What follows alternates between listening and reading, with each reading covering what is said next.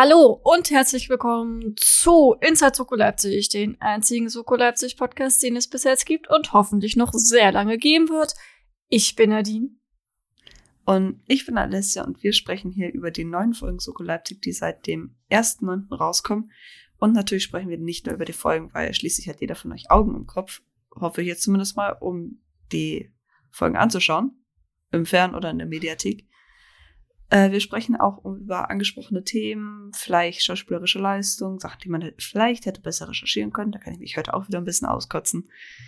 Ähm, Der arme Axel. ja, Mai. Äh, es geht. Es hätte schlimmer sein können. Aber, äh, ja, also wir spielen hier Kritiker mit einer ganz hohen Nase, obwohl wir beide eigentlich noch in der Ausbildung. nicht so ganz in dem Geschäft Das ist ja, geil, oder? Ja. Ausbildung. Es ist, es ist toll, weißt du?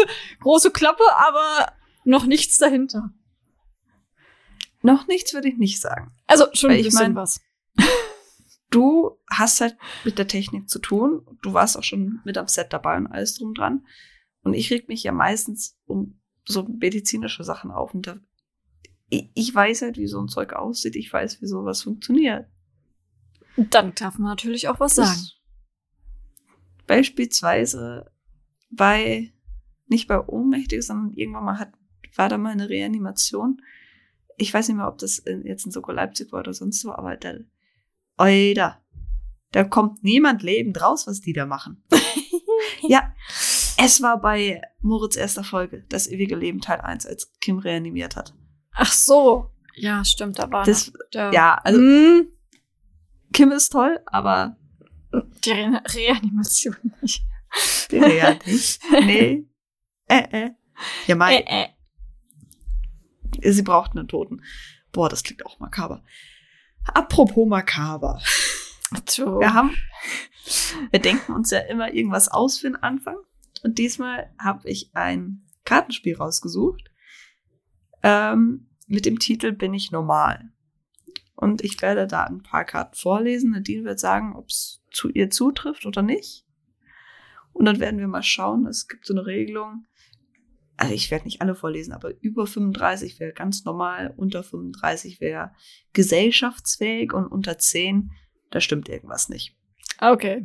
Da bin ich ja mal Also gespannt, ob ich mal. gesellschaftsfähig bin oder unnormal. Oder vielleicht auch normal. Wir normal. vielleicht so zehn Stück machen, dann können wir es mal einschätzen. Wenn du nur zwei hast, die zutreffen, dann würde ich eher sagen, Mm, lala. mm. Okay, dann bist du bereit. Ich bin immer bereit. Okay.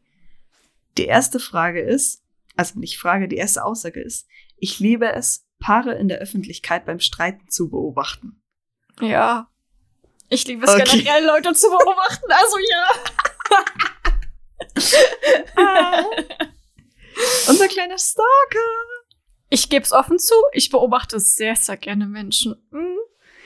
Es ist aber auch so unglaublich witzig, wenn man in der Bahn drin sitzt und sich einfach irgendwelche Geschichten zu irgendwelchen Leuten ausdenkt.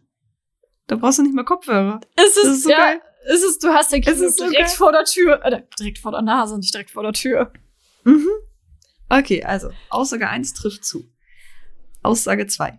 Viele Menschen vielen Menschen gegenüber, auf die ich sehr wütend bin, habe ich noch nie ein böses Wort verloren. Mm. Nee.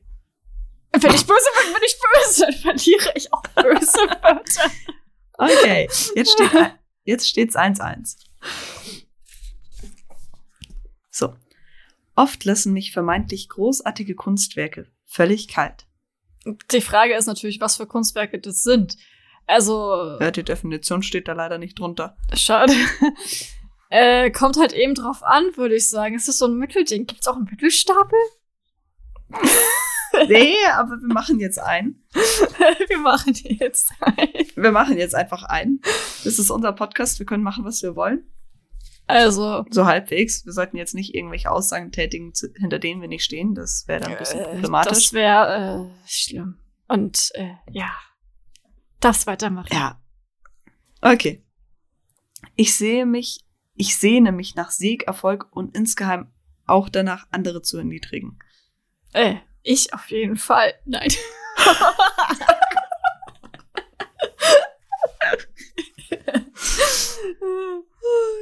ich will doch nicht andere erniedrigen. Äh, denkst du, ich bin so? Nein.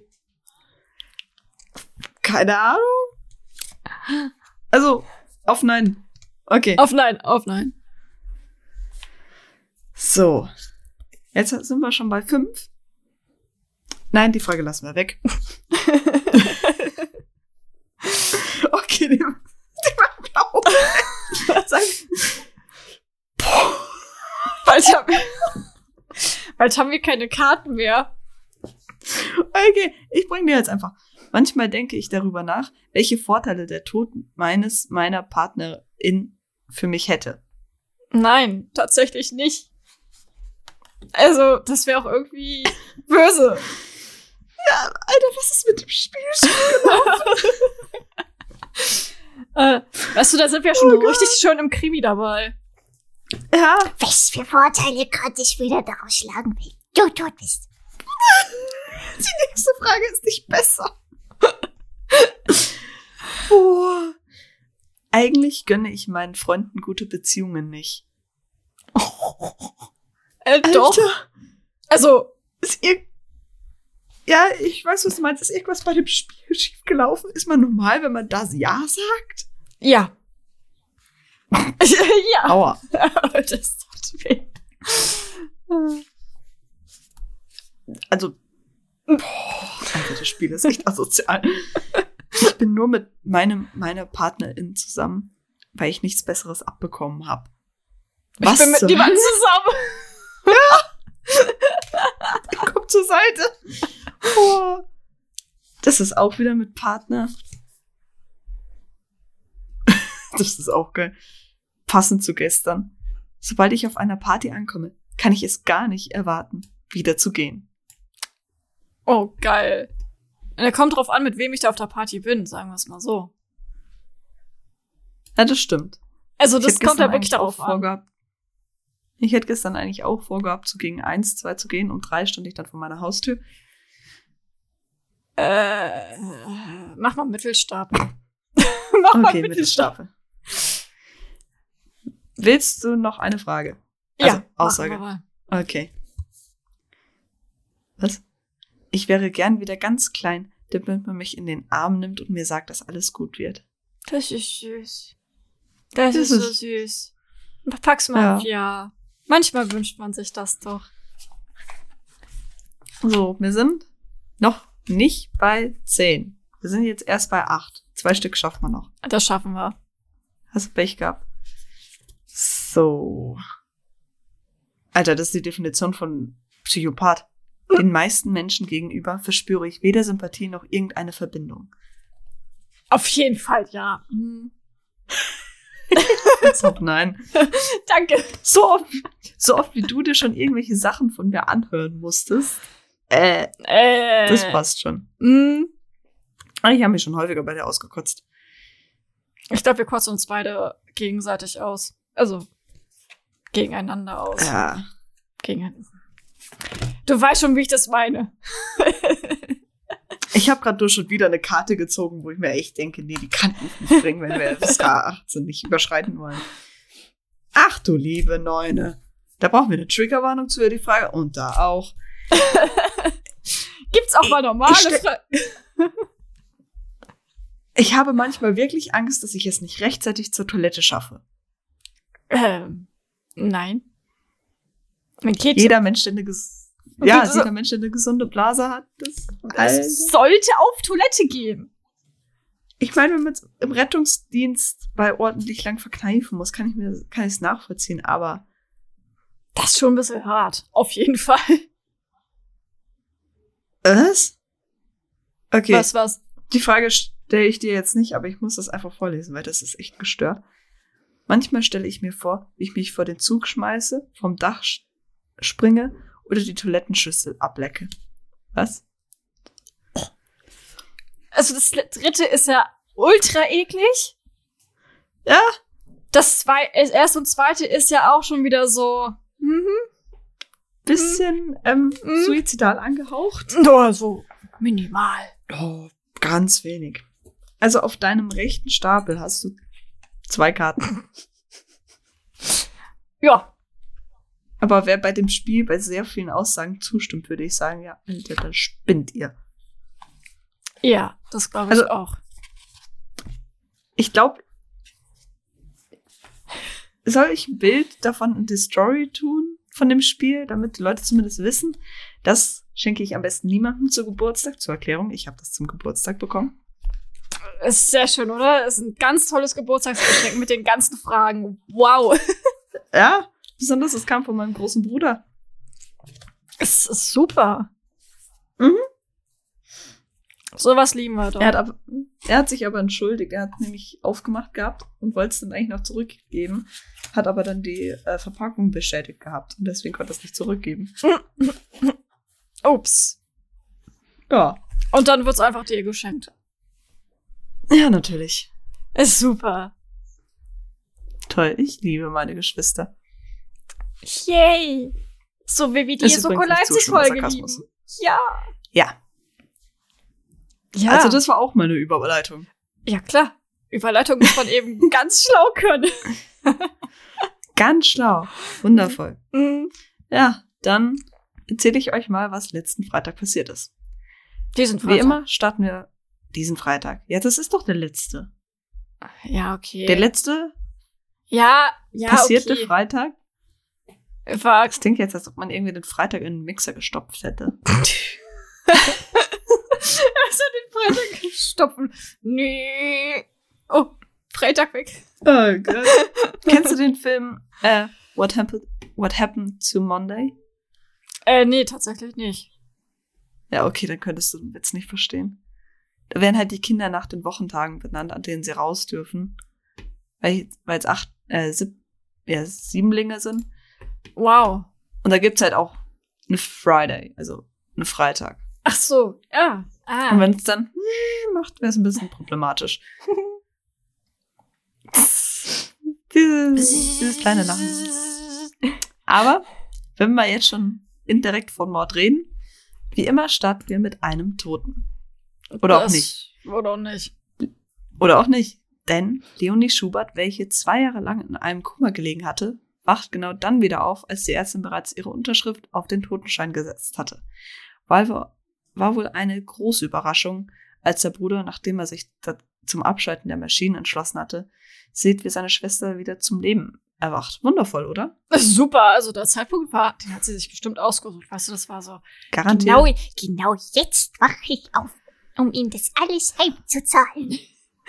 Ja. Was auch wundervoll ist, ich habe bereits da schon wieder was, wo ich mich ein bisschen aufregen kann, aber zumindest haben sie die EKG-Elektroden richtig geklebt. Da war ich ganz zumindest stolz. da war ich ganz stolz, weißt du, wie so ein kleines Kind. Ich habe jetzt, Ja. ich habe das erste Mal geschafft, meine Schnürsenkel alleine zu binden. Ey, ich kann meine Schnürsenkel binden. Deswegen ja auch nur wie so ein kleines Kind. Ja. Ne? Also, ich meine, stimmt ja, ich reg mich gern auf, genauso gerne wie Kim tanzt. Und nachdem sie ja jetzt die Leitung des Weißen Raums übernommen hat, will sie ja den Plattenladen dahin bringen. Rico wehrt sich aber noch so ein bisschen. Da die Weil- Fahrt zum Weißen, also vom Weißen Raum zur Inspektion etwas länger dauert, anscheinend kommt Kim etwas zu spät zu der ersten Besprechung des Falls Schubert. Also, Das sieht man so an den Reaktionen so. Ach, auch Ja, schon da- wieder da. Hi. ja, da bist du ja endlich. Wundervoll. Ja. Was ja das Witzige ist, das ist zwar die erste Besprechung des Falls, aber das ganze Team hat ja, war ja vorher noch nicht vor Ort gewesen, alles drum dran. Und das kommt halt daher, dass sie schon ein paar Informationen von ihren Kollegen haben. Leonie Schubert, Mitbeteiligte eines großen, einer großen Kleidermarke, wurde vor zwei Jahren in ihrer Wohnung bei einem Raubüberfall niedergeschlagen, was dazu führte, dass sie bis vor ein paar Stunden in einem Koma gelegen hatte. Außerdem war sie mit Cassandra Dietz verheiratet, welche ihrem Bruder Simon Schubert von den Ermittlungen, äh, beide wurden während der beiden Ermittlungen überprüft. Und Dietz hat ein Alibi, Schubert hat kein Motiv. Also es gab keine Beweise für einen Grund. Während nun die, Zell also die grauen Zellen der Kommissare geweckt werden, werden auch die Muskelzellen von Leonie wieder aktiviert. Während Amir, ihr Pfleger, versucht, sie wieder auf, die, ihr wieder auf die Beine zu helfen, verlangt sie nach einem Telefon. Was würdest du als erstes googeln, wenn du zwei Jahre lang in einem Koma gelegen hättest? was in der Zwischenzeit bei Soko Leipzig passiert ist. Also die Folgen nachgucken. Ja, ernsthaft. Gott. Man möchte ja offen und ehrlich sein. Man möchte offen und ehrlich sein. Wundervoll. Echt jetzt? Ja, echt jetzt. Politische Situation und sowas. Nee. Das ist wichtig Okay. für meinen Kopf. Ja. Also so viel wirklich, Soko wie ich in den letzten Tagen äh, von SL geträumt habe, scheint mir das ja wichtig zu sein. Okay. Soko Leipzig ist die Priorität. Sonst Ja. würden wir wahrscheinlich kein, kein Podcast machen. Leonie bekommt aber jedoch nicht weit die Chance, irgendwas zu googeln. Schließlich tauchen Ina und Moritz zuvor, da, zuvor dort auf. Aus der ersten Befragung kriegt sie jedoch nicht sonderlich viel raus. Leonie braucht einfach noch mehr Zeit, welche sie glücklicherweise auch hat, da sie die Maschinen ja glücklicherweise nicht mehr braucht. Ist ganz praktisch. Vom Abschalten der Maschinen erfahren die Kommissare übrigens erst von Amir, als sie wieder fahren wollten. Hm. Jeder braucht halt so seine Zeit. Das auf jeden Fall. Hm? Ja, ähnlich wie auch Rico mit der Fusion. Doch auch Kim will nicht wirklich darüber sprechen und da man, da kommt es ihnen ja wirklich praktisch, dass sie bei Cassandra ankommen. Also jetzt Kim und äh, Jan, nicht Moritz, Kim und Jan. Die sind da gerade gemeinsam unterwegs. Diese wollte übrigens, äh, wusste übrigens nichts davon, dass ihre Ehefrau aus Koma erwacht ist. Und war ja auch ein bisschen komisch. Vor dem Überfall hatte sie eine kleine Zeit lang getrennt gelebt von ihrer Ehefrau. Und danach hat sie sie zwar am Anfang jeden Tag besucht, aber irgendwann mal konnte sie es nicht mehr und hat dann ihr Pflegerecht abgegeben. Und das Ding ist halt, sie wusste auch nichts davon, dass die Maschinen abgeschalten werden sollten. Das ist so. Ah, Äh, also ich meine, sie sind ja immer noch zusammen verheiratet. verheiratet. Auch wenn sie eben nicht den, die Pflegeberechtigung hat, ja, genau. Ja, das, also. Aber sie sind ja trotzdem verheiratet. Also, Ja. Ja. Ähm, wie immer besprechen die Kommissare ihre bis jetzigen Ergebnisse, während sie sich, also während sich um sie herum halt alles weiterentwickelt. So, die Zeit geht weiter, es ist einfach so. So kommt Leonie nämlich dann auch an ein Telefon, mit welchem sie ihre Ehefrau kontaktiert, welche übrigens mit einer anderen Frau zusammen wohnt. Scheint aber nicht mehr so wirklich liebevoll zu sein zwischen den beiden und kurz darauf macht Cass auch mit äh, einen ziemlichen Aufstand vor Schubert, äh, vor der Schubert-Villa, um ihre Frau zu sehen, um da irgendwie reinzukommen. Denn diese beschuldigt nämlich ihren Bruder, sie niedergeschlagen zu haben. Bei der ersten Befragung kommt jedoch, also äh, nicht bei der ersten Befragung, sondern bei der erneuten Befragung von Leonie. Man merkt ein bisschen, meine Stimme ist am Arsch, mein Kopf auch. mh, woran das wohl liegt? Ja, Ja. Also es kommt jedenfalls wieder nicht so viel raus. Da, also die Ärztin kommt halt irgendwann rein und sagt, öh, nö, lasst es, es kann ja nicht als zurechnungsfähig gewertet werden und sonst noch was. Aber es gab jetzt eine Mordanschuldigung, also Mordversuchsanschuldigung und deswegen sitzt jetzt die Werte Leonie unter Polizeischutz. Ich meine, sie hat sich ja eh bei Jan festgekrallt gehabt. ja. Nein, Jan, lass ich. Bleib hier. Und jetzt muss ich ganz kurz einhaken. Ich habe mal wieder was, wo ich mich aufregen kann.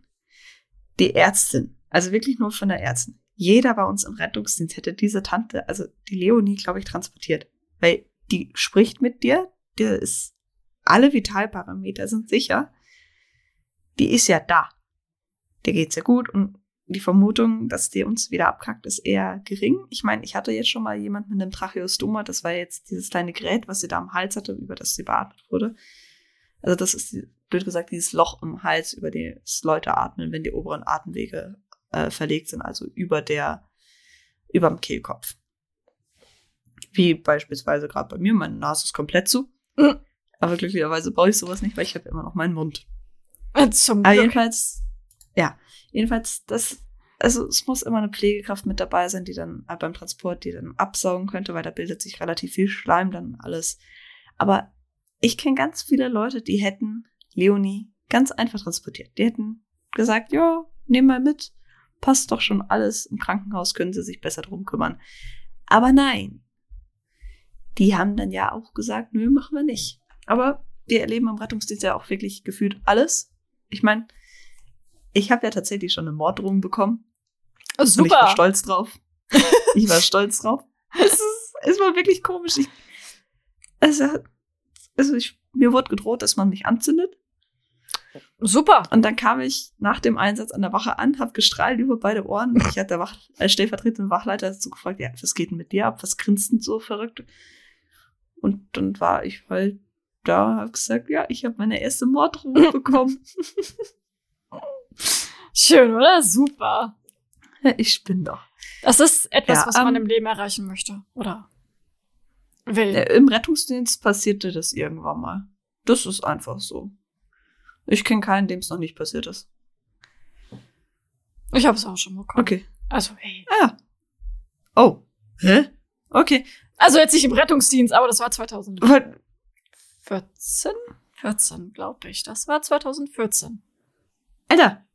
Ja. Was, da, da warst du noch nicht volljährig. Nee, da war ich tatsächlich noch nicht volljährig. Da war ich, glaube ich. Weiß ich gar nicht, ob ich da 13 oder 14 war. Keine Ahnung. Au. Hm? Komm, wir gehen gemeinsam in Therapie. Machen wir. Okay. Also, wie sonst, auch wir darf Jan nunmehr als Zuschauer dabei sein, während Leonie ihren Bruder fast den Kopf abreißt, da dieser die Fabrik nach Bangladesch verlegt hat, was sie ja nicht so toll fand. Währenddessen erklärt Sabine, Ina und Moritz, dass sie absolut nichts auf die Aussage von Leonie geben können, da diese ihre Träume, die sie im Koma hatte, tatsächlich für die Realität halten könnte. Also man weiß jetzt nicht, ist es die Wahrheit, die sie sagt, oder ist es ein Hirnkonstrukt, was zwar für Leonie die Wahrheit ist, aber nicht der Realität entspricht. Also zurück zu den ohne Koma-Erfahrungen. Also mal schauen, was rauskommt. Doch bevor Moritz sich jetzt wieder ins Chaos der Befragung stürzen darf, er bekommt dann noch ein paar weitere Informationen, nämlich dass Cass mit der damaligen Geliebten Nina Czernik, also dass da sie damals dort gewohnt hat. Diese hielt nämlich nicht so viel, also die Cassandra hielt nämlich nicht so viel von exklusiven Beziehungen, was Leon nicht so toll fand. Ob sie Simon zutraut, seine Schwester wegen der Firma fast ermordet zu haben, sie ließ Moritz nicht mal die Zeit, den Satz zu beenden. Da hat sie schon gesagt, ja, Ja. Und bei Kim und Rico geht's auch mal wieder zugange. Also, Tanzverein ist doch verständlich. Haben die Oh. jetzt irgendwie falsch ausgedrückt oder Nö. so? Nö. Alles richtig. Nein. Nein. Am, am nächsten Morgen kann Moritz Ina dann bereits verkünden, dass beide Projekte weiterleben würden. Also Plattenladen und der Weiße Raum. Und er darf Jan ablösen gehen, nachdem er seine Chefin dann noch schnell so ganz beiläufig seine neuen Erkenntnisse mitteilt, nämlich, dass Simon kurz vor dem Überfall 25.000 Euro abgehoben hat. Also so für einen Auftragskiller könnte das schon reichen. Das ist auch so geil. So für einen Auftragskiller könnte das schon reichen. Auch dieser Spruch, das ist so. Hm, Ina so, ja, das könnte passen. Ja, das passt. Jeden darf, jeden darf, jedenfalls darf Jan die Couch verlassen und Moritz nimmt seinen Platz an und bekommt direkt auch schon das so eine, das erste bisschen Drama mit. Die Ärztin scheint Leonie so lange wie möglich einen Pflegefall lassen zu wollen und weigert sich, ihre Mobilisation zu erlauben. Sie selbst weigert sich dann, die verschriebenen Tabletten zu nehmen, sondern gibt sie dann Moritz fürs Labor. Vielleicht will nämlich ihr Bruder sie vergiften. Auch Das Ding sehr ist- viel Geschwisterliebe in dieser Folge. Ja, also was mir tatsächlich aufgefallen ist, dass sie hätte ja Moritz die Tabletten gegeben, aber Moritz ist ja überhaupt noch nicht, er kam ja überhaupt nicht dazu, diese Tabletten ins Labor zu geben. Deswegen wissen wir Ja. auch nicht, was mit den Tabletten ist. Das ist das Ding, weil Leute regen sich darüber auf in den Kommentaren, äh, was denn mit den Tabletten wäre. Ich so, naja, ist ja, ist ja nicht rausgekommen, ist ja nicht, nicht aus dem Ja. Haus gekommen. Da kommen wir aber noch weiterhin. Ja, ja. Der Bruder wird jetzt eben auch nochmal verhört und gibt nach vielleicht etwas sehr viel Arbeit von Seiten Inas zu, mit dem Geld versucht zu haben, Leonies Ehe zu retten, indem er Cassandras Geliebte das Geld gab. Nämlich Nina Czernik, welche noch immer in Cass verliebt ist und jetzt auch ziemlich stinkig ist, da Cass mit ihr Schluss gemacht hat, da ja Leo wieder wach ist. Finanziell übrigens auch eine gute Entscheidung, da sie nur von einer Ehe oder im Todesfall von ihrer Frau profitieren würde, beziehungsweise von dem Geld. Irgendwie denkt tatsächlich jeder, dass Cass Leo nur wegen des Geldes geheiratet hat. Sogar mir, welche deswegen gefeuert wird. Da konnte auch unser charmanter Moritz nicht weiterhelfen, auch wenn er vielleicht, er hat ja ein bisschen versucht, gut einzureden, aber Aber Hat ja nicht hat ganz nicht ganz so funktioniert. funktioniert. Nee, nee. nee. Armer Moritz. Mhm. Ja. Ach so, und Nina, die der Cass vor der Villa Schubert aufgelauert hat, hat sich nicht verzogen, sondern fängt nun den ehemaligen Pfleger der Frau ihrer Ex-Geliebten ab, um mit ihm ein bisschen über die Schuberts zu lästern. Wundervolle Beschäftigung. Ist auch super, oder? Es wartet da so, ach ja. Ja, Auf wen warte ich denn? Hm. Cass weiß übrigens nicht davon, dass Nina das Geld bekommen hat und somit hat sie es auch nicht mit ihr geteilt. Dafür teilt sie aber gerade ein Bier mit Amir. Ein Bier mit Amir? Auch geiler Satz. Ein Bier mit Amir. Reimt sich. Ja. Bevor sie ihm den Schlüssel zur Villa klaut. Und jeder, der jetzt noch kein ungutes Gefühl bei dieser ganzen Sache hat, sollte es gleich kriegen. Während Leonie vom Abend des Überfalls träumt, klingelt es und da Moritz neben ihr der Einzige im Haus ist und somit auch der Einzige, der jetzt irgendwie aufstehen könnte und die Tür öffnet, geht er nachschauen. Vor der Tür trifft er jedoch niemanden an, er ruft auch nach Jan, kommt aber nichts zurück, weswegen er zurück in die Villa geht und sein, sein Handy gehen möchte. Schließlich klingelt es gerade. Kim kriegt ihn jedoch nicht mehr an den Hörer, schließlich wird er von, kurz davor von Nina niedergeschlagen. Bewusstlos bleibt der Kommissar liegen, Kims Anruf unbeantwortet und ich wette mit dir, dass das es ist, was in Kim die Panik aufsteigen lässt. Ich meine, total, ja Moritz klar. wirkt jetzt nicht so wie einer, der jetzt, auch wenn er eingeschnappt ist wegen Rico, einen Anruf Nicht ans Handy würde. gehen würde, nee. Ja, Es also da so, kommt schon so erstmal so, "Mm, Scheiße. Zum Glück ist ja Jan, wird ja Jan wieder aus seinem Bett geweckt. Ja, äh, Nina interessiert halt so rein gar nicht, dass sie jetzt einen Polizisten niedergeschlagen hat und der halt vielleicht auch nicht mehr aufstehen könnte, sondern versucht erneut jemanden zu ermorden, nämlich Leonie. Also, ihr habt's richtig verstanden. Sie hat Leo vor zwei Jahren ins Koma geschickt und nun möchte sie das Ganze beenden und Cassandra für sich haben. Glücklicherweise schreitet Moritz aber noch rechtzeitig wieder ein, obwohl er aussieht, als ob er Selbsthilfe bräuchte. Er sah ein Und- klein wenig durchaus. Ja. Achso, Jan dürfen wir übrigens auch nicht vergessen, der dann schließlich verhindert, dass Nina vielleicht nochmal auf Moritz reinschlägt. Oder, keine Ahnung, nochmal versucht, Leonie umzubringen. Dieser scheint, also Moritz sollte jetzt vielleicht so langsam ins Krankenhaus gebracht werden. Ich meine, Leo, die ist gerade im Arm ihres Bruders und versucht irgendwie zu verarbeiten, dass sie zweimal von der gleichen Person fast ermordet wurde. Aber sie lebt. Glücklicherweise gibt es das Wörtchen fast. Das stimmt. Das ist krass, oder? Das ist es schon. Mhm. Ja, aber Moritz hat echt in dieser Staffel echt Pech. Der kriegt die ganze Zeit auf den Deckel. Ja. Also jetzt mit dem Baseballschläger. Ich glaube, bei Ich sehe dich was, war das nicht mit einer Schaufel? Eisenstange. Eisenstange, ja, immer, immer so diese Eisenstangen oder ja. Das ist Äh, schon. bei, mit einem Bein kriegt er diesen Kratzer von Justy. Stimmt, ja. Bei Ich sehe dich hat er auch nur Glück gehabt, weil Ina den Schlag abbekommen hat. Ja, sonst wäre es auch bei ihm reingegangen. Aber super, es ist, ist sehr, sehr, also Moritz kann einem da Der echt leid die tun. ganze Zeit auf den Deckel. Ja, und das aber auch echt durchaus. Armer Jung. Ja. Der Oh. armer Jung. Äh, das ist ja auch nicht so ganz witzig. So ein Nee. Schlag auf den Kopf. Und das auf jeden Fall nicht. Hm. Ja. Ich habe einen mit einem Buddelschiff bekommen, als ich klein war. Mit dem was? Buddelschiff, das ist so ein Spielzeugschiff auf jeden Fall. Ach so, okay. Hm? Äh, nee, ich, ich habe zweimal in meinem Leben eine Gehirnerschütterung gehabt. Einmal beim Volleyballturnier. Da habe ich einen Angriffsschlag von einer gegen den Kopf bekommen und die war bekannt dafür, dass deren Angriffsschläge so extrem sind, dass man da lieber auf die Seite geht. Und ja, ich habe nicht gesehen, dass der Ball kommt.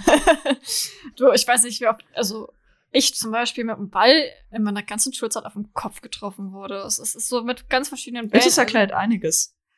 Danke. Du bist so lieb. du bist wirklich lieb. Nee, aber wirklich Kindergarten, das war echt mit diesem Buddelschiff, das war sehr geil. Mm. Ja, meine zweite Gehirnerschütterung habe ich bekommen, als ich mit meinem besten Freund, wir waren beide in der Schule im Schwimmen, da sollten wir so mit den Händen gegeneinander drücken Mhm. und dann Gas geben. Also so richtig lospaddeln, alles drum dran, ihm zeigen, wie kräftig unser Beinschlag ist. Ja, wir beide sind sehr kompetitiv und dann sind halt die Arme auseinandergerutscht und dann die Köpfe gegeneinander. Oh Gott. Ich hatte eine fetzen Gehirnerschütterung Und, und er? er hatte nicht mal eine Beule. Ah, geil. Das ist schon super. Hm? Wir lieben Mhm. sowas. Hm? Hm? Das ist toll. Hm, Ist super. Ja, Sportunterricht, ganz schlimme Sache. Solange es nicht Touren war, mochte ich's. Oh, Turn. Äh, Ganz schlimme Sache. Nee, nee. Muss nicht sein. Aber was muss sein? Das sehe ich. Wer hat mitgespielt? Wer hat mitgespielt? Mach. Das Spiel, wer hat mitgespielt? Spiel. Oh Gott. Wir spielen, wer hat mitgespielt? Hm, Ich sage mal, ich sage mal, Ina Zimmermann wurde gespielt von Melanie Marschke, Genau richtig. Jan Maybach von Marco Giertz, Das hätte ich jetzt nicht Kim erwartet. Nowak von Amy Mosul und Ja. wie hieß nochmal der niedergeschlagene Kommissar? Hm. Moritz vielleicht? Der Moritz Ja, Brenner? Von Johannes Henrik Langer gespielt. Äh, Ja. Da war aber noch jemand dabei. Ja, es gibt natürlich Anna Stieblich, unsere werte Frau Dr. Sabine Rossig. Genau. Immer Und- noch neben Quincy eine der besten Rechtsmedizinerinnen, die es im Fernsehen gibt. Oh, ich fand das auch, ich weiß nicht, auch sehr schön fand, war einfach so, wie Moritz dann gesagt hat, so, tschüss Sabine, ich fand das richtig schön. Das war so lieb. Oh, generell, das ist, oh, das war so sympathisch oder generell, das war so harmonisch. Ja. Dann kommt halt dann noch Rico, der liebe Rico Wittmann, gespielt von Anton Weil. Yay. Ich weiß Simon nicht ganz, ob ich mich. Darf ich nur kurz? Mm. Ich weiß nicht ganz, ob ich mich freue, dass er wieder da ist, weil an sich war ja Rico echt ein cooler Charakter, aber ich habe so Angst, dass die da jetzt ein Liebesdreieck basteln. Naja, wir Und wissen ja, dass so er auf jeden Fall mal wiederkommt. Das, das, das wissen Ja. wir ja. Das, das, das wissen wir ja. Aber ich freue mich auf jeden Fall, dass Kim wieder tanzen kann. Das ist so Ja. schön. Ich freue mich darauf so sehr. Ja. Äh, der liebe Simon Schubert wird gespielt von Wolf Danny Hohmann. Ich hätte jetzt gesagt Hoffmann, aber nee, Hohmann. Mhm. Ist nicht Hohmann? Ist nicht, äh, ist das nicht eine, eine, eine, eine Dings? Hohmann? Hohmann, Hohmann, Hohmann? Egal. Eine Buchsorte Sorte oder was? Nee, ne, ne, ne, Roman? irgendwas, irgendwas zu essen. Hohmann. Das ist, äh. Roman. Ja, Hohmann. Hä? Äh, Was laberst du gerade für ein Zeug? Da gibt's irgendwas zu essen. Von, was von Hohmann der Firma hergestellt wird. Ich weiß aber gerade nicht was. Egal. Ja. ja. Falls ihr es wisst, könnt ihr Nadine gerne auf die Sprünge helfen. Ja, Leonie Schubert wurde gespielt von Mia Reinprechter. Amir Güley von Rinaldo Steller. Rinaldo. Auf jeden Fall äh, Cassandra Dietz von Naemi Flores. Und Dr. Emma Holler. Och, Holler. Auf diese ganzen Namen Holler.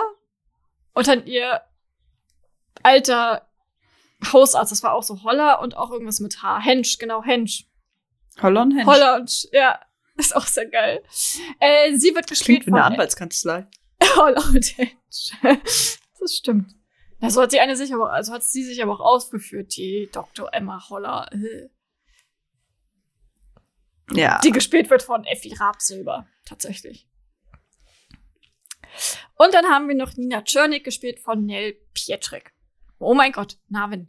Habe ich hinbekommen. so, jetzt kommen wir endlich mal zu dem Stab. Und anfangen tun wir, Gott, tun ist so ein hässliches Wort, mit Herwig Fischer, der wieder die Regie geführt hat. Wie in den anderen Folgen auch zuvor. Dann haben wir als Autor Axel Hil Hildebrand, oh mein Gott. Als Kameramann ist wieder Nikolai Ketsch. Und im Schnitt wieder Sebastian Henel, und die Musik hat wieder Christian Meyer gemacht.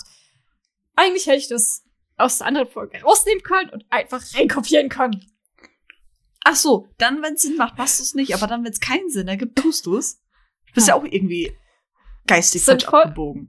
Du weißt, was der Grund Ja, ist. stimmt. Also, Ja, dieses Buddelschiff. dieses Buddelschiff. Ja, Kindergarten, ganz schlimme Sache. Ja, fangen wir dann erstmal bei den Bildern an. Das ist, ich habe mal wieder ein klein wenig was geschrieben. Yay! Äh, was mir auf jeden Fall aufgefallen ist, dass bei den Bildern, vor allem oben, ich sehr, sehr viel, also normalerweise ist es halt so, dass du halt eine bestimmte Bildgestaltung halt hast, damit das Bild sehr ästhetisch aussieht. So, was wir aber jetzt in dieser Folge haben, an einigen gewissen Einstellungen, dass oben sehr, sehr viel Platz oben frei ist. Also bei einigen Einstellungen hat es tatsächlich gepasst, meiner Meinung nach. Aber bei einigen Einstellungen fand ich das so, ist ein bisschen viel Platz oben. Weil du hast dann halt die Darsteller halt dann immer sehr, sehr klein dadurch gesehen. Beziehungsweise sie haben dadurch noch kleiner gewirkt. Und irgendwie fand ich das an einigen Stellen noch ziemlich unpassend, weil ich mir so dachte, da oben, also meistens setzt man das ja, wenn in einer Szene, wenn da oben irgendwas Besonderes wäre an der Decke, aber meistens, also war es dann halt eben eine verdammt graue Wand oder keine Ahnung, was, was für Wände das waren. Sah manchmal nicht ganz so schön aus. Ist jetzt nur mein persönliches Ding, was mir jetzt so aufgefallen ist. Du möchtest was sagen? Ja. Ja. Ähm, was man tatsächlich im Rettungsdienst lernt, ist Kommunikation mit Patienten, was ich sehr amüsant finde, weil da ist ein ziemlich dickes Kapitel im Buch drin, im Lehrbuch für wie spreche ich mit Menschen. Sagt schon mal was, was man generell von den Leuten erwartet, die in den Rettungsdienst gehen. Aber es ist tatsächlich so, dass wenn man mit jemandem spricht, der verletzt ist oder dem es halt nicht so gut geht, der am Boden liegt oder beispielsweise auch Kinder, einfach Personen, die kleiner sind als man selbst, dass man dann eben in die Hocke geht, sich hinkniet oder sowas, um eben das Machtgefälle zu, also zu annullieren, dass du es nicht mehr hast. Weil wenn du dann beispielsweise einem Kind gegenüber stehst, guckt es ja die ganze Zeit hoch. Erstens kriegt es Nackenschmerzen und zweitens kriegt es halt auch Panik, weil normalerweise, wenn du von jemand, wenn du auf jemanden herabschaust, möchtest du jemanden tadeln. Und jetzt hast du halt Leonie da gehabt, die noch ein Fegefall war. Und jeder schaut blöd gesagt aus sie herab, weil sie kann ja nicht richtig sprechen. Sie ist noch immer mit der Frau zusammen, die Mhm. sie schon ganz häufig betrogen hat. Ist komplett gegen die eigentlich finanziell sinnvolle Entscheidung der Firma. Blöd gesagt, da hat die ganze Zeit wer auf sie herabgeschaut und deswegen finde ich tatsächlich, dass die Kameraeinstellung ganz passend war. Also Das das, war jetzt meine aber nicht, also es war jetzt nicht im Zusammenhang mit ihr meistens. Deswegen, also wenn es im Zusammenhang mit ihr gewesen wäre, hätte ich das verstanden. Aber es war bei ihr meistens nicht. Das war dann außerhalb dann. Zum Beispiel im Präsidium einmal eine Szene. Ähm, Ja, also wirklich okay. Also wirklich, Dann das war dann halt einfach eher so was an, zur Kommunikation erfahren. Ja, also bei, bei ihrem Zusammenhang war das tatsächlich eher nicht so. Das war, da war es alles sehr harmonisch in Bildern gesetzt auf jeden Fall. Was wir aber halt hatten, wir hatten dadurch, dass sie ja nun mal sich nicht so viel bewegen konnte, was ich auch ganz interessant finde. Es ist auch sehr schön zu spielen. Musste ich nämlich nicht so viel hin und her bewegen. Und äh, aber wir hatten halt dadurch dann auch sehr, sehr viel dynamische Bilder gehabt. Wie wir haben mal wieder da eine Bewegung gehabt, da wieder eine Bewegung gehabt. Was wir halt auch hatten, war zum Beispiel halt ähm, sehr, sehr viele verschiedene Einstellungen, also ich sag mal so Perspektiven. Und äh, das war vor allem in dem Gespräch, wo äh, Kim und Jan mit Cass geredet hatten. Nur mal so, diese Wohnung, die kommt aus der Folge Druck. Die haben wir dort das erste Mal gesehen. Yay. Ist mir dann auch aufgefallen. Und dieses Haus von den Schuberts, irgendwo erkenne ich das. Aber da in Leipzig es ja auch ein paar Villen gibt, kann ich jetzt diese Villa nicht einer Folge bestimmt zuordnen. es ist wirklich, es ist wirklich, diese, diese Villa kenne ich irgendwelche. Ich weiß nicht, ob das tatsächlich, keine Ahnung, aber die war auf jeden Fall auch zu sehen und halt die Wohnung von Cass ist halt aus der Folge Druck. Sehr, sehr geile Folge nur mal so. Und kommen wir jetzt mal weiter dazu. Also halt in dem Gespräch mit Kim, Jan und äh, Cass hatten wir halt sehr, sehr verschiedene Einstellungen gehabt. Wir hatten halt mal wieder eine nahe gehabt, mal wieder eine sehr totale gehabt, aber hatten auch verschiedene Perspektiven gehabt. Das heißt, wir haben mal von da auf die Wohnung gesehen, mal von der anderen Seite, um halt da dem Zuschauern auch einfach ein besseres Bild zu geben oder auch einfach mal zu zeigen, wie auch dann zum Beispiel Cass wohnt in ihrer Wohnung. Wow, Cass wohnt in ihrer Wohnung. Mhm. So, was ganz witzig war, wir hatten, als Moritz und Ina erfahren haben, dass Leonie sterben sollte, also eben von Amir, äh, hatten wir so diesen einen kurzen Zoom gehabt, der doch einen ziemlich reportagigen Charakter hat. Das ist meistens halt immer so, wenn halt schnell irgendwie was Emotionales ist, dass dann der Kameramann nochmal schnell nachrückt, um halt in diesen kleinen Zoom zu haben. Aber ich fand irgendwie dadurch, dass es ja Moritz oder dass es ja ziemlich für uns überraschend war, ebenso auch für Kim und Mo Kim und Moritz, Ina und Moritz, hat es dann trotzdem irgendwie noch sehr, sehr geil gewirkt, meiner Meinung nach. Und weil es halt auch eben sehr überraschend war, dieser kleine, nach dieser kleine Zoom da rein. Und äh, was auch sehr cool war, dass eben Simon, als er oben auf der Treppe stand und eben merkt man halt eben auch seine erhabenere Position halt, dass er eben der Herr des Hauses ist. Das kann man ja ganz ehrlich so sagen. Er ist der Herr des Hauses und der Herr der, auch der Firma. Und dadurch sind halt auch eben die Positionen klar verteilt. Ina tatsächlich stand dann bei ihm mit auf der Treppe. Das ist dann ganz interessant gewesen. Aber sie hat sich ja auch gegen die beiden, ich sag mal so, klar positioniert. Also gegen ihn und die Ärztin. Das fand ich sehr, sehr cool. Ähm, was ich ganz cool war, war, ähm, wo Cass mit ähm, nee, nicht Cass, sondern halt eben Leonie mit Simon über die Fabrikversetzung geredet hatte. Was ganz geil war, hattest du links einmal den Hintergrund, der schwarz war und rechts einmal den Hintergrund, der weiß war oder beziehungsweise hell war, was halt eben so, wo du halt eben nicht genau weißt, ey komm, ist der jetzt gut oder böse. Das kriegt man nicht dann so genau raus. Was wir halt hier in dieser Folge haben, sind viele motivierte Kamerabewegungen. Also die Charaktere gehen, die Kamera verfolgt die beiden, wenn sie gehen. Das ist einfach, damit man den Handlungen einfach schneller und schöner folgen kann, als wenn du halt ständig irgendwelche Umschnitte hast, weil so viele Schnitte sind auch nicht schön. Was einfach noch so ein kleiner Funfact ist, oder beziehungsweise was ich bestimmt schon mal erklärt habe, ist normalerweise, beziehungsweise ist ja normal so, dass du eine Szene anfängst in einer totalen, danach gehst du immer wieder näher rein, bis du zum Beispiel in einer ganz nahen bist, wenn halt der Höhepunkt ist und wenn es ganz emotional wird. Und bevor du halt eben die Szene wechselst, bist du wieder in einer totalen, um halt dann eben so raus aus der Szene zu gehen. Das ist einfach, damit so wirkt es halt eben harmonischer und wirkt nicht irgendwie dumm abgeschnitten. So, jetzt kommen wir mal zum Ton. Das fand ich sehr, sehr witzig, weil ich habe tatsächlich dadurch, dass ich jetzt heute mal ein anderes Setup, Setup habe und auch in Hamburg aufnehme, ist das tatsächlich so, ich habe halt meinen Laptop, habe darüber sehr laut meine, die Folge abgespielt und habe halt nebenbei schön auf meinem großen Monitor geschaut. So, und da hat mein Laptop bzw. mein Mac eine sehr geile Tonausgabe hat, hat man auch sehr, sehr viel gehört. Zum Beispiel halt dieses Gespräch mit Kim und Rico. Ähm, hast du sehr, sehr doll gehört, dass es hallig ist, weil es natürlich auch daran liegt, dass nichts in diesem Raum zum Beispiel zu sehen ist, was halt auch eben der Realität entspricht. Zudem ist es auch so, dass in dieser Folge sehr, sehr, sehr, sehr viel Atmo drin war. Also du hast sehr, sehr viel Vogelgezwitscher, was ich ganz interessant fand. Das hört man manchmal nicht so sehr raus, tatsächlich. Ähm, was ganz cool war, war halt eben auch, dass diese Rückblenden halt eben diesen blauen Touch hatten. Es ist immer so schön, wenn es immer, beziehungsweise die Träume. Und es war halt alles verzerrt und ein bisschen, ich sag mal so, mit einem gausischen Weich Weichzeichner noch mal ein bisschen, ich sag mal so, verunschärft, verunschärft, noch mehr Unschärfe draufgepackt. Mach, sagen wir es einfach so.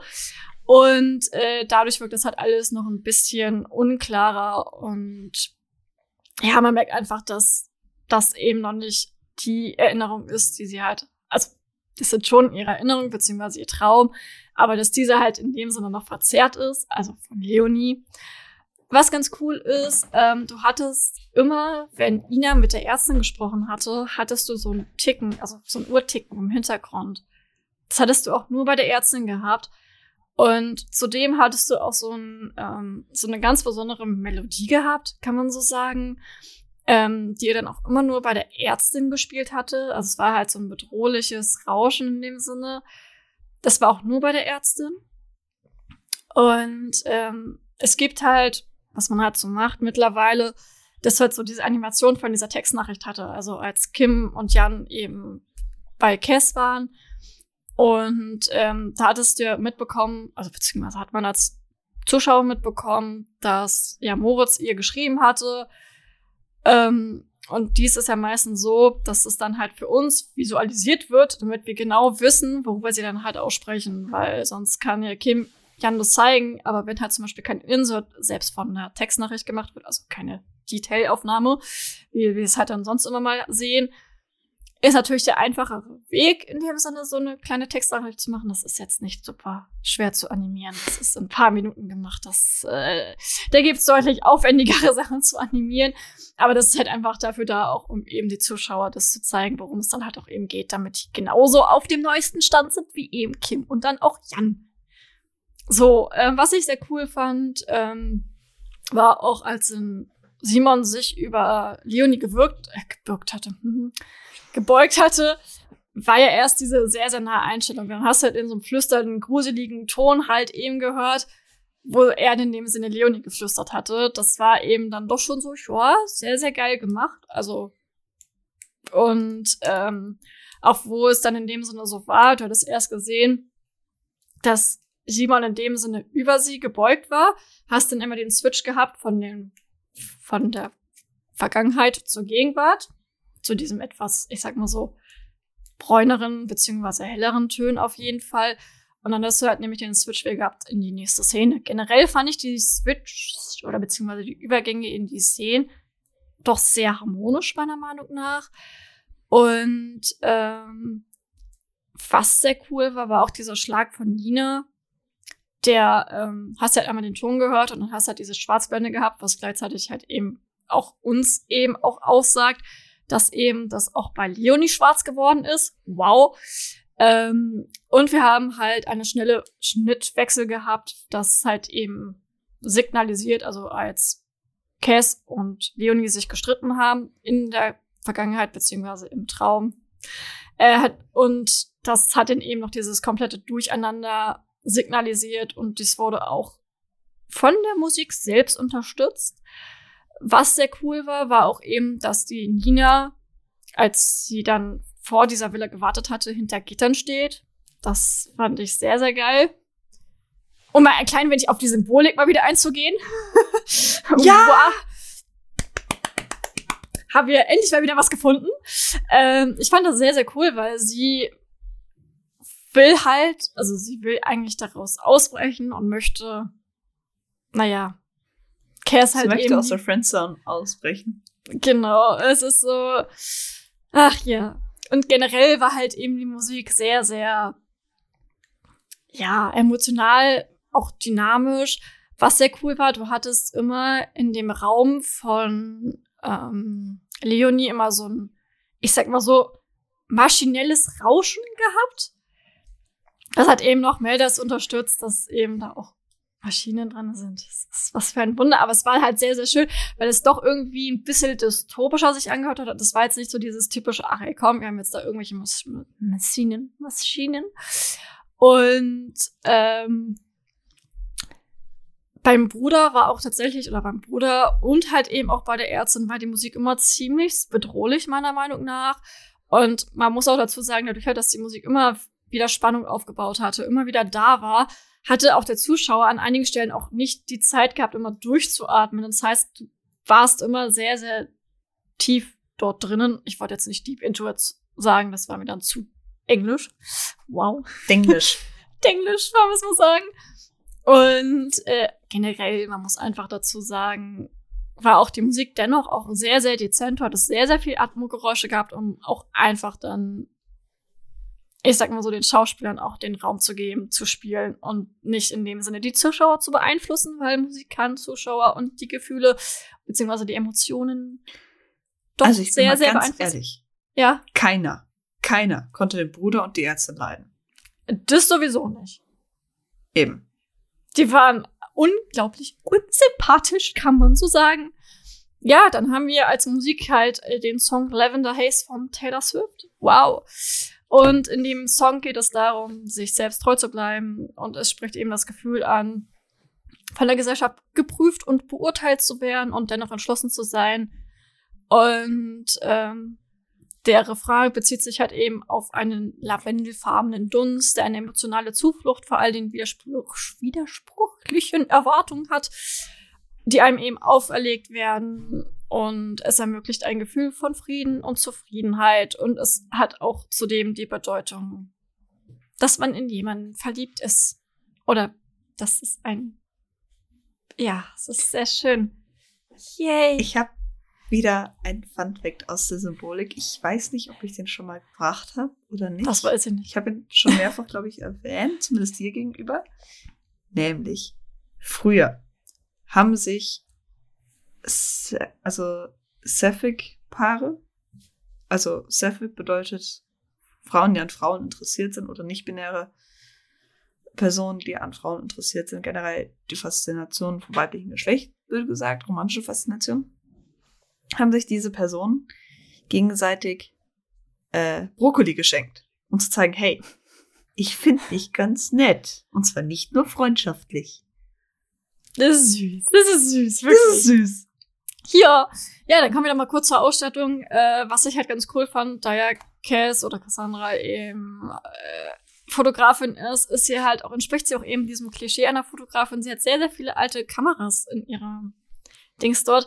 Und da man ja als Fotograf nicht die neuesten Kameras haben möchte, sondern einfach dem Alten sehr treu bleibt, denn weil die halt eben einen bestimmten Look erstellen, ist es kein Wunder, dass sie dort die alten Kameras drin hat und halt generell in diesem Raum oder beziehungsweise dort, wo die Ärztin und halt eben Simon drinne waren, hattest du halt sehr viele Stoffproben gehabt und das wollte halt natürlich darauf hindeuten, dass wir uns in einem in einer Stofffirma befinden, beziehungsweise dort auch. Bei den Inhabern einer Stofffirma. Das wollte ich genauso sagen. Dankeschön. Mhm. So, dann kommen wir nochmal schnell zum Licht. Also, wir haben generell in dieser Folge sehr, sehr viel dieses reelle Licht, also halt das Licht von einer Sonne, weil es ja sehr warm war, also beziehungsweise wärmer war, hat man ja gesehen. Generell, ähm, weil jetzt nicht so viel, dass jetzt so viel mit Farben experimentiert wurde. Du hast aber halt in den nächtlichen Szenen gesehen, dass halt dieses typische orange halt orange Licht ist, um halt einfach immer, ich sag mal so, das sind dann halt immer die, das Ganz kurz, wie sagst du, wie sagst du orange? Oran orange. Die Frucht. Es ist mir doch egal, Mann. Mann, da wird auch noch meine Aussprache hier beleidigt. nee, und ähm, ja, das symbolisiert dann halt immer meistens immer die Straßenlaterne, beziehungsweise das Licht dann halt immer, was draußen ist. Was ganz cool war, wir hatten als ähm, in der Vergangenheit, als Nina dann Leonie zusammengeschlagen hatte, erstmal, sie schlägt wieder mit ihrem typischen Baseballschläger zu. Irgendwie kann sie sich von dem nicht trennen. So. Ja, weil wenn alle, wenn alle anderen sie verlassen, dann wird zumindest der Baseballschläger. ja. Zumindest ihr Baseballschläger. Sehr, sehr geil. Und äh, oben hast du halt dieses Licht gesehen. Und das äh, nennt man halt, wenn man eine Dreipunktausleuchtung macht, halt eben. Name fällt mir gerade überhaupt nicht ein. Schön, super, egal. Spitze, sorry, jetzt weiß ich es wieder. Nennt man halt Spitze, aber durch halt, dass eben nur dieses eine Licht halt auch zu sehen war, was halt eben darauf hinweist, dass es dort dunkel war und auch nur diese eine Lichtquelle dort existiert hat. Es stellt es halt eben, beziehungsweise erzeugt es halt eben starken Lichtkranz oberhalb des Kopfes und durch die Kapuze siehst du ja, also erkennt man ja kaum, um wen es sich handelt. Und ich sag mal so, das Bild stand auch ziemlich kurz da. Ich glaube, das waren vielleicht drei Sekunden, wenn überhaupt. Und dadurch wirkt es halt alles noch sehr, sehr viel bedrohlicher. Und ja, das war jetzt so meine Sache. Hupsi, das ist aber ganz schön lang geworden heute wieder. Hups. Ja, Mai. Ja, Mai, überziehen wir halt mal wieder. Ist doch nicht schlimm. Nachdem, da ich ja eh einen Teil von mir im Büro vergessen habe, wird es auch schwer für mich, da jetzt den einen Teil zu bringen, den ich machen wollte, aber ich habe noch meine anderen Sachen. Erstens, ähm, ich beschäftige mich ja meistens mit der Recherche. Und bei der künstlichen Beatmung und allem drum und dran habe ich zuerst tatsächlich gedacht, die hätten einen gravierenden Fehler begangen mit dem Tracheostoma, dass eigentlich kaum Menschen mit dem Tracheostoma beatmet werden. Dann habe ich ein bisschen recherchiert äh, hat sich herausgestellt, dass tatsächlich bei lang langjährigen Koma-Patienten, die nicht im Krankenhaus versorgt werden, wo also nicht durchgehend jemand da ist, der reagieren könnte, weil, Entschuldigung, aber die, der Amir wird nicht den ganzen Tag an ihrer Seite sein können, weil das sind 24 Stunden, also 24-7 musste beobachten, das geht einfach nicht. Normalerweise dachte ich, dass man dann einen Endotrachealtubus verwendet. Der geht, also wie man es hört, endotracheal, der geht einmal durch die Luftröhre durch, bis es dann zu der Abzweigung der Bronchien in die Lungenflügel kommt. Da oben drauf hält er und das ist der einzige künstliche Atemweg, der einen kompletten Aspirationsschutz hat. Also dann, Aspiration heißt Erstickungsschutz, das heißt, du kannst dich halt nicht übergeben und dadurch dann irgendwie deine Atemwege verlegen. Was bei anderen möglich, äh, bei anderen Beatmungsmöglichkeiten tatsächlich schon passieren könnte. Wo jetzt nun das kommt, wo bei mir die Alarmglocken losgingen, warum ich gesagt habe, äh, Tracheostoma, also dieses Loch im Hals, weiß ich jetzt nicht, ob es Sinn ergibt. Weil theoretisch der Nahrungsbrei das ja irgendwie verstopfen könnte oder sonst was, dann ist mir aber ziemlich, ziemlich schnell aufgefallen, der Ständer daneben dran, der diese komischen Infusionslösungen und sowas gehalten hat, da waren wahrscheinlich Nahrungsflüssigkeiten drin. Also wurde Leonie, bevor sie dann wieder selbstständig Nahrung zu sich nehmen konnte, darüber ernährt. Weil, wenn du im Koma liegst, kannst du halt schlecht kauen und schlucken. Funktioniert nicht Doch, so ganz. natürlich geht das. Hm? Also an sich, Tracheostoma, man findet ein paar Aspekte, die sagen, ja, es ergibt Sinn, das zu, anzubringen.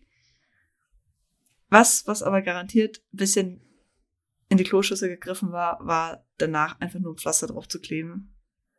Ich meine, natürlich kommt es ein bisschen besser, als wenn man da jetzt das Teil offen lässt, weil dann klingen Menschen sehr komisch.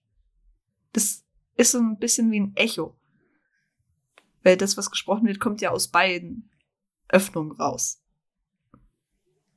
Ich weiß schon, wie du das meinst. Ja. es, es klingt wirklich, wirklich komisch.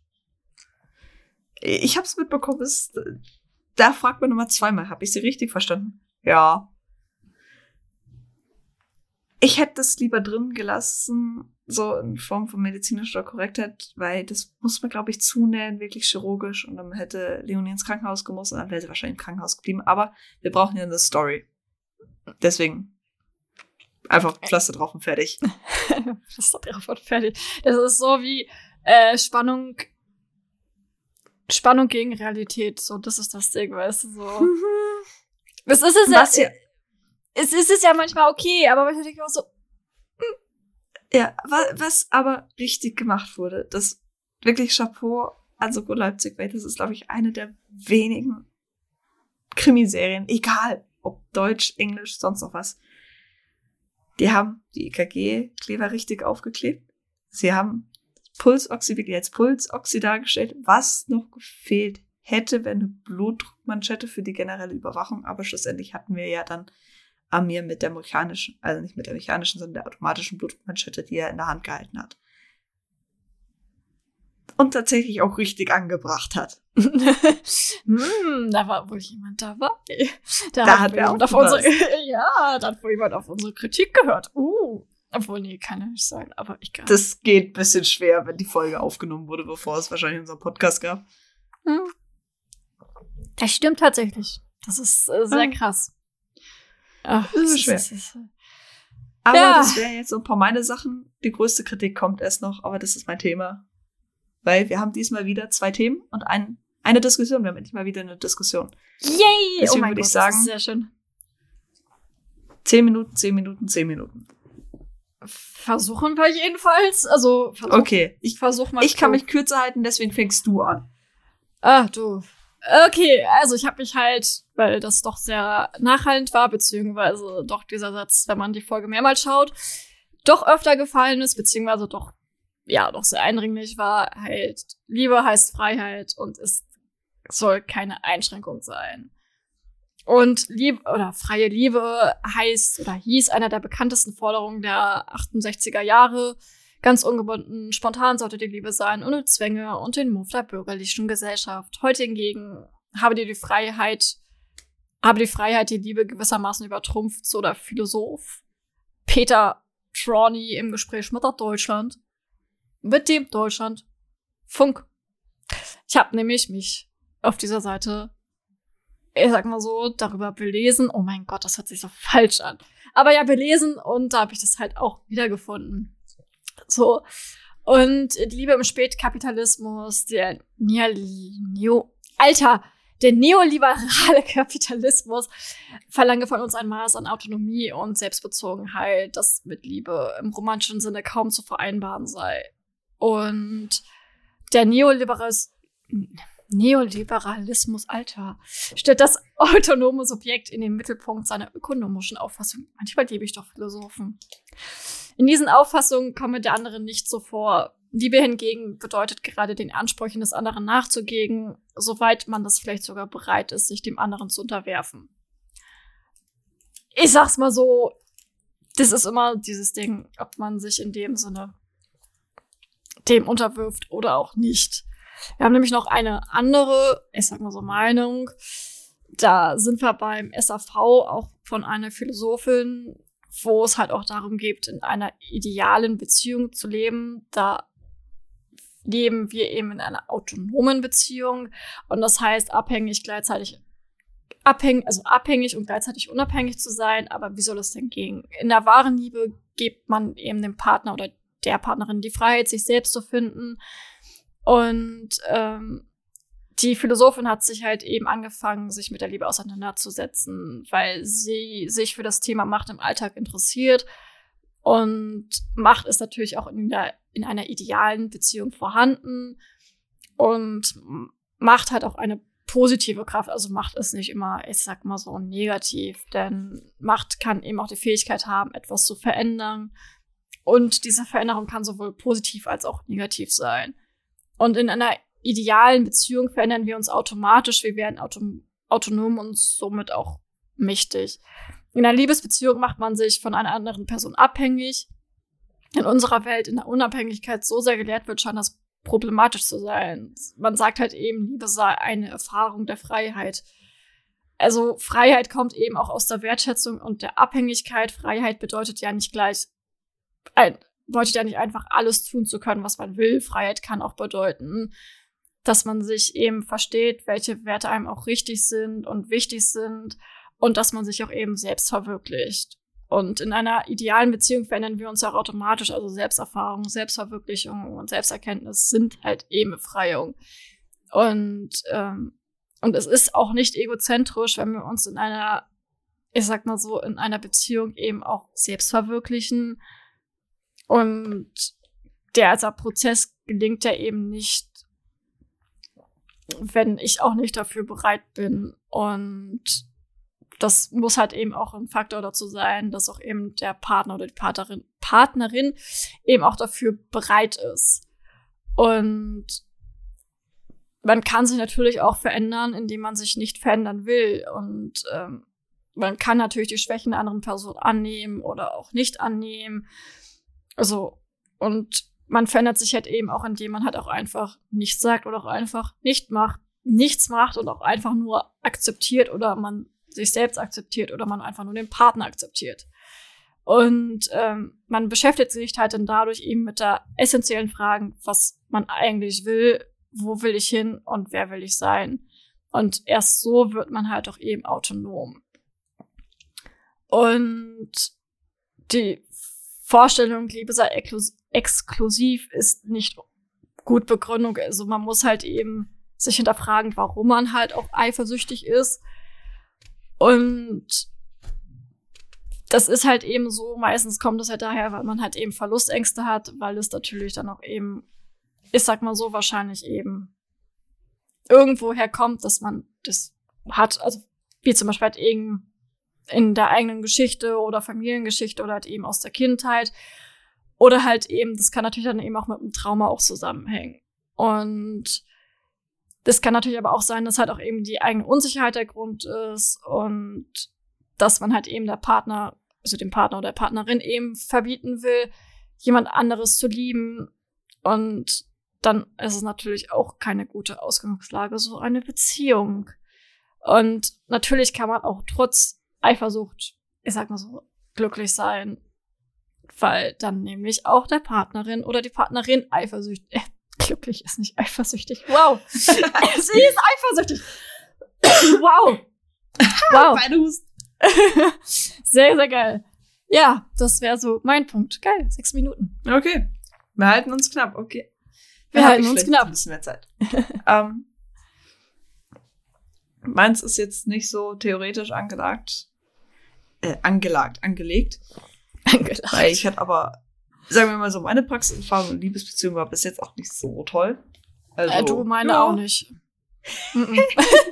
Wundervoll. Schlecht, äh, ja. Weißt du, es wäre Ähm. wenigstens schön, wenn wenigstens einer von uns in einer Beziehung wäre. Da könnte man wenigstens irgendwas darüber sagen. Aber dadurch, dass keiner in einer Beziehung ist, ist das sehr einseitig. Ja, Ja, ja, es ist Ja. halt so. äh, kann man nicht Aber- ändern. Nicht so schnell. Ich meine, sagen wir mal so, wir beide haben auch eine spezielle Art von Humor. Äh, das auf jeden Fall. Und- also ich weiß, mein Humor, mit meinem Humor zu, klarzukommen, ist schon schwierig. Deswegen bin ich immer froh, wenn Freunde wenigstens damit klarkommen. Weil, äh, Hey, Ich finde den wundervoll.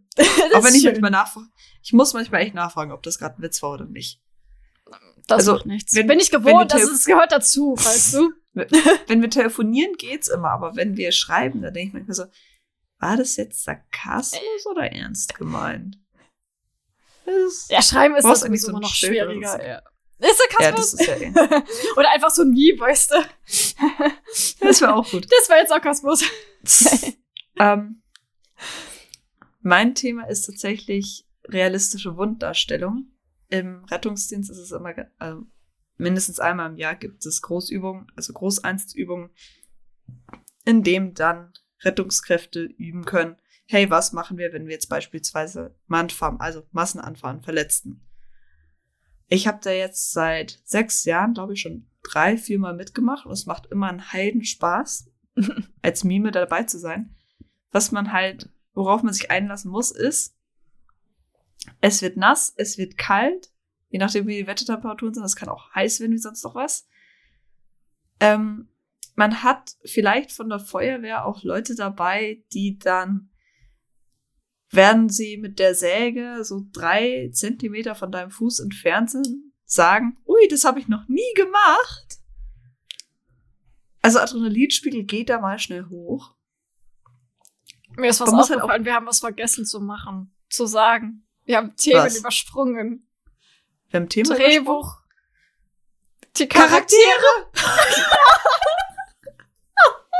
Aber ich wollte, ich mach, mich mach, schon, was ist mit der Zeit? mach einfach das Thema zu Ende und dann springen wir noch mal dahin. Aber wirklich am Ende die Diskussion ist, glaube ich, dann einfacher. Ja, ja, Ja. okay.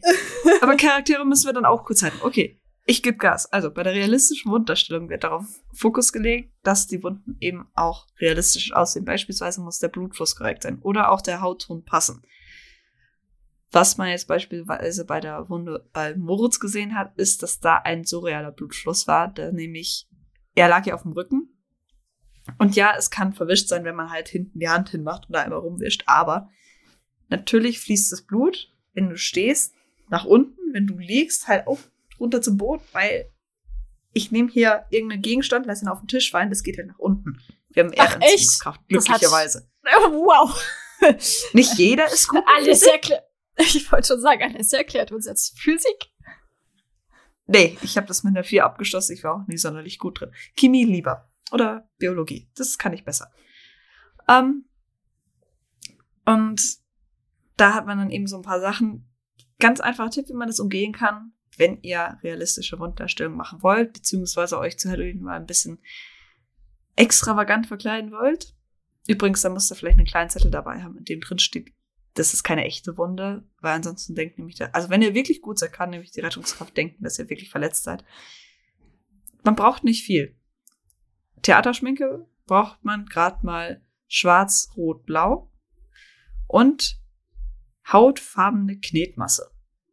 Damit kannst vielleicht noch ein bisschen Kunstblut, aber damit kannst du eigentlich schon jede Kopfplatzwunde, Schnittverletzung, Schusswunde, sonst noch was darstellen. Es geht wirklich ganz einfach. Das ist nämlich vielleicht noch ein bisschen so Schminkartikel, so ein Puder oder sowas zum passenden Hautton, damit man es anpassen kann. Das reicht aber schon aus. Du gehst hin. Wenn du es etwas hautfreundlicher machen möchtest, machst du zuerst Nivea drauf, lässt den Nivea einziehen, dann malst du zuerst rot-blau das Ding an, damit du halt außen die entsprechende Färbung hast. Weil wenn du jetzt, wir nehmen mal eine Kopfplatzwunde, hast du einen Kraftimpuls auf diese Stelle gehabt, damit überhaupt die Haut aufplatzt. Somit hast du da auch blauen Fleck, blöd gesagt, ein Hämatom. Da hast du das als Grundbasis. Und dann machst du dir da schön deine Fätzchen, wie groß die Wunde sein soll, halt mit dieser Knete. Und da kannst du ganz einfach einen Stift nehmen und halt die Ränder so ausfranzen. Also erstmal mit einem äh, beispielsweise Eisstiel einmal so einen Schnitt durch und dann die Ränder ein bisschen ausfranzen. Dann kommt da rein nochmal rot und schwarz, um halt die Tiefe für die Runde zu geben, weil du kannst jetzt schlecht Tiefe erschaffen, indem du halt reinkapst, weil da kommst du ganz schnell auf Haut. Mhm. Schwarze Farbe hilft dabei ganz praktisch. Und dann kommt das erste Mal die entsprechende, der entsprechende, von, äh, die entsprechende Foundation zum Einsatz, die halt zur Haupttyp passt. Damit kannst du nämlich erstens die Knete bemalen und zweitens dann auch noch die Haut nebendran. Dann nehmen wir nochmal Blau und Rot zur Hand, um halt das noch ein bisschen hämatomartiger aussehen zu lassen. Ich habe mich da aber angehauen und deswegen sieht es jetzt so rot-blau aus, deswegen ist es da. Und dann für den realistischen Blutfluss nehmt ihr am besten eben dieses Kunstblut und lässt es reinträufeln und dann je nachdem, wie ihr die Hand oder beim Kopf oder das halten wollt, bleibt ihr mal kurzzeitig so stehen. Passt auf, dass ihr das Zeug nicht auf die Klamotten kriegt. Das geht nämlich sehr schnell, also sehr schwer wieder raus. Aber dem wir jetzt Moritz Kopfplatzwunde hinten am Hinterkopf, er hätte halt einmal liegen bleiben müssen, Blut läuft und dann aufstehen müssen und auch das leicht vorgebeugte. Aber wir haben da kurzzeitig so ein paar Blutspritzer gehabt, nicht Blutspritzer, aber Blutlaufbahnen gehabt, die halt wirklich nicht realistisch schweren außer hat einen Handstand gemacht. Und wer Moritz mit macht einfach, Moritz macht einfach mal direkt nach. Und wer mit einer fetzen Gehirnerschütterung oder einer Kopfplatzwunde einen Handstand macht, hab ich noch nicht gesehen. Ich auch nicht. Muss ich ehrlich sein. Ich auch überhaupt nicht. Aber so Moritz ist es doch zuzutrauen. Ja. Also, so kann man gut Wunden darstellen. Es gibt auch natürlich noch Möglichkeiten, beispielsweise eine offene Fraktur, also dass ein Stückchen Knochen rausscheinen sollte. Einfach Klopapier nass machen, entsprechend formen, dann trocknen lassen und das könnt ihr dann auch in diese Wunde, also mit der Knete eben festmachen und dann entsprechend anmalen, anpinseln. Sowas sieht relativ realistisch aus. Ich habe auch ein Foto. Ich weiß nicht, ob ich das hochstellen kann, weil es sieht halt schon realistisch aus. Vielleicht mal als Story. Ich glaube, ich stelle es in die Story.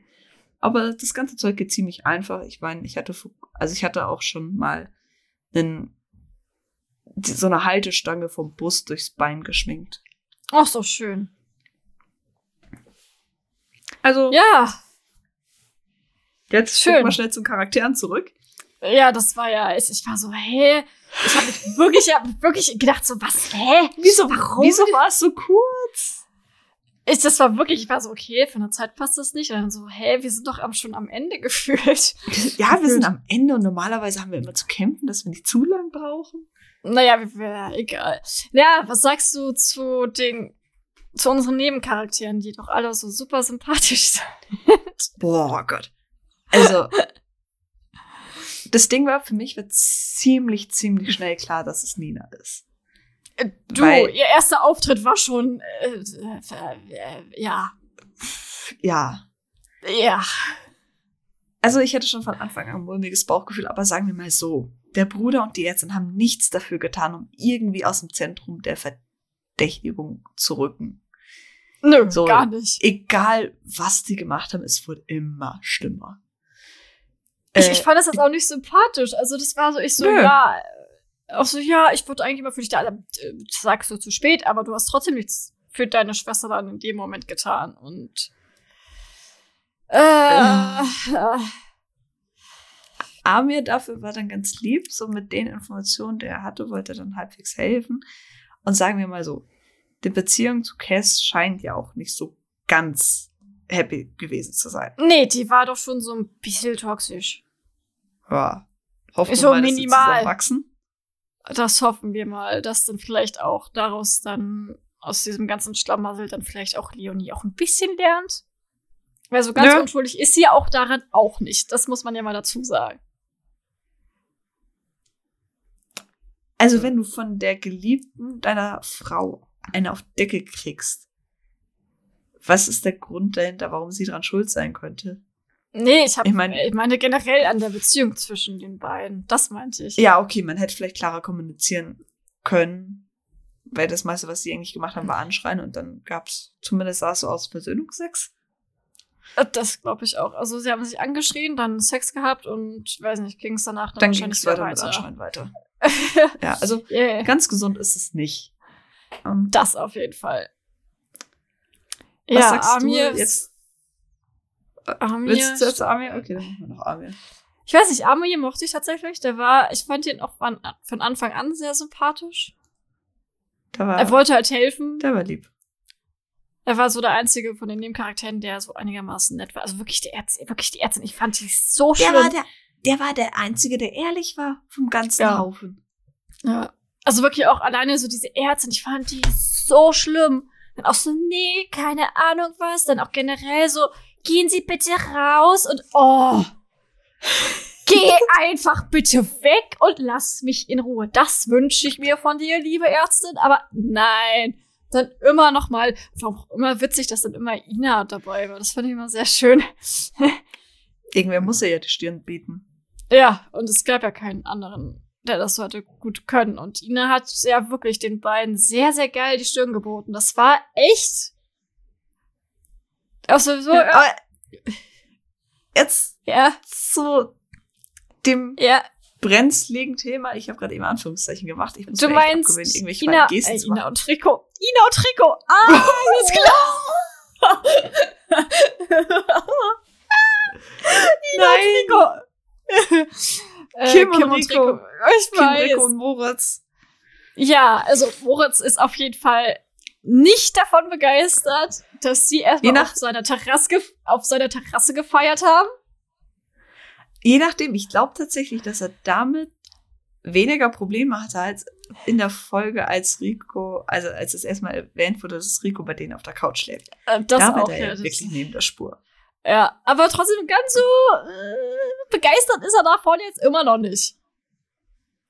Das hat man seiner Gesichtsgymnastik doch mal anbe... Ja, ich will aber bitte, bitte, bitte, bitte kein, Lieb kein Liebesdreiecksdrama. Ich auch nicht. Also ich, ich von mir aus wirklich, ich mag Rico als Charakter echt gern und Anton Weil spielt halt Rico sehr, sehr schön. Also Ja. ist wirklich. Aber man muss ja dazu mal sagen, Kim und Rico sind sehr gute Freunde. Oder die, die, die harmonieren zwar sehr gut, aber als Freunde und mehr muss dann zwischen den beiden auch nicht sein. Die beiden leiten ihre Projekte und Du, aber das Ding war, dass Kim und Moritz auch gut als Freunde funktioniert haben. ja, das ist schlimm. Das Dieses Ding ist, Lena und Jan haben auch gut als Freunde funktioniert. Also ja. Oh. Äh, aber das ist Also- halt, aber ich, ja, Was ich halt noch witzig finde, bei, bei Liebesdreieck ist so eine, also so eine Art Witzkritik, die du in der queeren Community häufig, häufig hörst, dass es eigentlich nie ein Liebesdreieck ist, sondern immer ein Liebeswinkel. Du hast die weibliche Hauptfigur, die dann zwei eigentlich gleich aussehende Typen interessant findet, von denen einer ein Bad Boy ist und der andere eher Good Boy, also Golden Hm. Retriever. Haben wir ja jetzt auch. Ugh. Aber jetzt haben wir halt die Möglichkeit daraus wirklich ein Liebesdreieck zu machen, da Moritz Mhm. ja nicht ausschließlich straight ist. Wie es mit Rico steht, wissen wir nicht. Aber stell dir Äh, das ja. mal ganz kurz vor. Oh mein Gott, nein, bitte nicht, bitte nicht, bitte nicht. Lass die beiden so, wie es ist, ja? Lass die beiden ihre Projekte weiterführen. Lass bitte Kim einfach schön tanzen in der nächsten Folge. Und das Ding ist, da ist auf jeden Fall Rico ja auch wieder dabei. Nicht die Äh. nächste Folge. Ja, nicht Die habe ich nächste schon Folge. geschaut. Ja, nicht die nächste Folge, weil die nächste Folge, wo dann Rico dabei ist und dann Kim Okay. wieder tanzt, genau. Das, das weiß ich auf jeden Fall, dass der Rico wieder dabei ist. Dass sie da schön tanzen, ihr Projekt weitermachen, den weißen Raum weiterführen. Da kann auch Ina wieder mit eingebunden werden. Das wäre nämlich auch ganz geil, wenn sie halt dann sagt, hey, komm, ich hab doch mal Zeit, dann komme ich mal vorbei und hilf dann. Das wäre ganz cool tatsächlich, meiner Meinung nach. Ja, und was war dann noch? Aber ich musste sagen, ich fand das sehr cool, dass Kim wieder getanzt hat. Ich finde das immer so schön. Wirklich, Ja. Das ist so, du merkst einfach, wie viel Spaß einfach Amy auch daran hat. Das Sie liebt so das Tanzen. total. So, das ist genauso, das ist genauso wie, wie du bei Moritz beziehungsweise bei Johannes Hendrik Lange merkst, dass er Schauspielen liebt. ja, Weil er total. liebt es auch, wenn er nichts sagt, dann mit, seinen, mit seinem Gesicht zu sprechen, mit seinen Ausdrücken, mit seiner Gestik und allem drum und dran. Du hast es also gesehen, von Anfang an bei Fam also zur Hinleitung zu Family Business hast du gemerkt, wie seine Haltung auch ein bisschen femininer wurde, blöd gesagt, und dass er auch vielleicht ein bisschen anders sitzt. Das ist halt, blöd gesagt, es ist ja, es wird immer bei, bei der queeren Community gesprochen, es gibt so ein Gaydar. Und der ging bei mir dann ab einer gewissen Folge wirklich so ding, ding, ding, ding, ding, ding, ding los. Ich war so, ganz straight, das kann mir keiner erzählen, bist du nicht.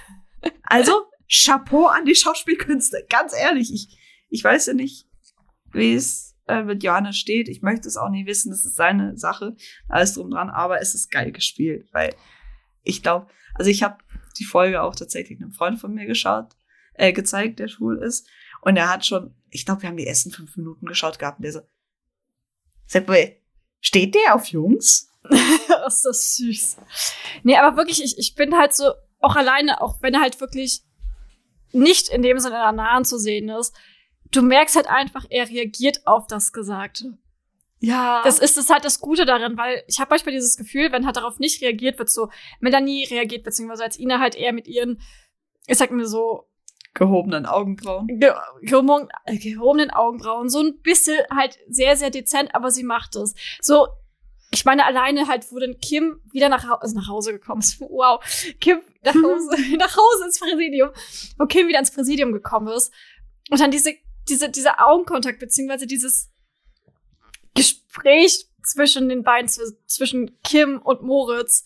Und wie er einfach sie angeschaut hat, Kim zurückgeschaut hat, das war so geil. Wirklich, das war zwar nebenbei, aber ich fand das halt so gut, weil ich mir so denke, da passiert etwas und das ist ansprechend. Du merkst halt auch einfach, dass ja zwischen den beiden Charakteren was passiert. Auch bei Ina dann so, ja, hey, komm, wir haben jetzt diesen Fall und dadurch, dass wir jetzt nichts zu tun haben, machen wir jetzt einfach mal das.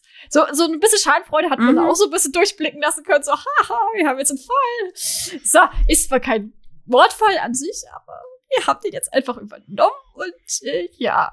Aber es ist so, und dann hast du leider so dazwischen dann so Marco, der so wirklich ein paar Szenen einfach gleich da saß.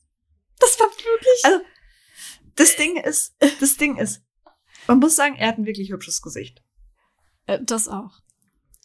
Und ich glaube, über die Zeit hat er irgendwann mal gemerkt, dass es so ein paar Gesichtsausdrücke gibt, bei denen es funktio- wirkt für eine gewisse Gruppe. Und deswegen wird das halt sehr häufig dann im Fernsehen verwendet. Ob er das selbst möchte oder ob es ihm gesagt wird, dass er das verwenden soll, ich weiß es nicht ganz. Aber es führt halt dazu, dass er ein bisschen aussieht, als ob er zu viel Botox abbekommen hätte. Ja, und als hätte er keinen anderen Gesichtsausdruck als das. Und das finde ich halt so unglaublich schade, weil ich mir so denke, so jeder andere reagiert halt auf irgendwas. Und er sitzt halt da wirklich, ich habe halt die Folge, bevor wir jetzt die Folge aufgen aufgenommen haben, gescreenshottet, also. Und ich war so, ja, das sieht immer gleich aus. Ich bin so, wo, passiert denn da was? Das ist so wirklich wenigstens was Kleines. Es ist so schade, weil ich mir so denke, gerade das sollte doch auch einen Charakter ausmachen, dass er wenigstens minimal auf irgendetwas reagiert. Das ist ja, es ist halt so schade, dass es so eindimensional ist. Obwohl Jan tatsächlich in dieser Folge halt ganz schön mal mit Kim mal gesprochen hat. Wow. Auch mal privat. Äh, Charaktere? Ja. Fertig? Weiß ich nicht. Äh, ja, was Ich- haben wir denn noch? Wir überziehen einfach. Scheiß drauf.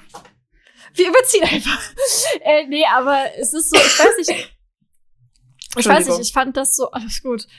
Ich weiß nicht, ich fand es tatsächlich auch mal schön, dass das Team jetzt auch mal wieder doch recht harmonisch war. Also bei Panzer war ja irgendwie dieses Gespräch zwischen Ina und Jan. Ich glaube, wahrscheinlich Oh, sollte dieses Gespräch bei Panzer wahrscheinlich irgendwie positiv sein, aber es war überhaupt nicht positiv. Es war irgendwie so, da war eine Mauer zwischen den beiden. So, hier muss man jetzt sagen, dass die beiden ja harmoniert haben, aber es war halt auch eben wieder nur auf kollegialer Ebene.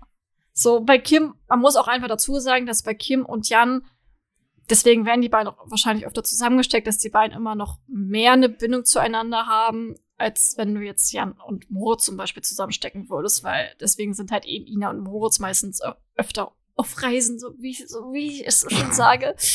Weil einfach da einfach diese Spannung beziehungsweise die Dynamik einfach besser ist, als wenn du, ich sag's mal so, Ina und Jan halt doch, also ständig halt als Team durch die Gegend fahren lassen würdest, weil irgendwie ist das dann auch ausgelöscht und Ina und Moritz haben halt einfach so eine geile Dynamik. Das ist so auch immer dieser wirklich die beiden sprechen einfach Es kommt Ohne ein zu sprechen. Kommentar.